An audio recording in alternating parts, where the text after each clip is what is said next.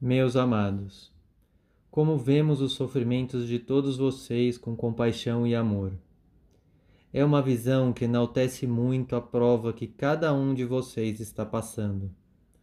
Tenham fé, meus amados amigos e irmãos.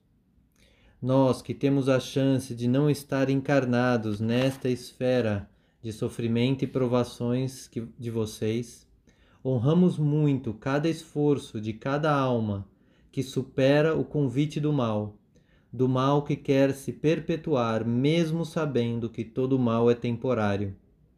No fundo, todo o mal, toda crise, toda dor, esconde uma luz, o amor e a paz que podem ser encontrados quando mergulhamos no mal. O mal não resiste, não tem como resistir ao poder de Deus, pois Deus é o maior poder. Mas orem, meus amados, orem, pois as suas forças são limitadas. O mal sempre busca novas estratégias e formas para tentar contradizer a verdade, e é assim para que vocês se fortaleçam. Fortaleçam sua fé e direcionem suas orações ao seu interior.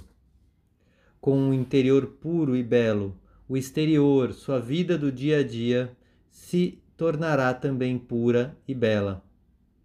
Que esses votos de uma vida pura e bela adentrem o seu coração, reforçando o momento de renascimento que a Páscoa representa. Amem, amem-se, amem o ser renovado e renascido que vocês podem ser.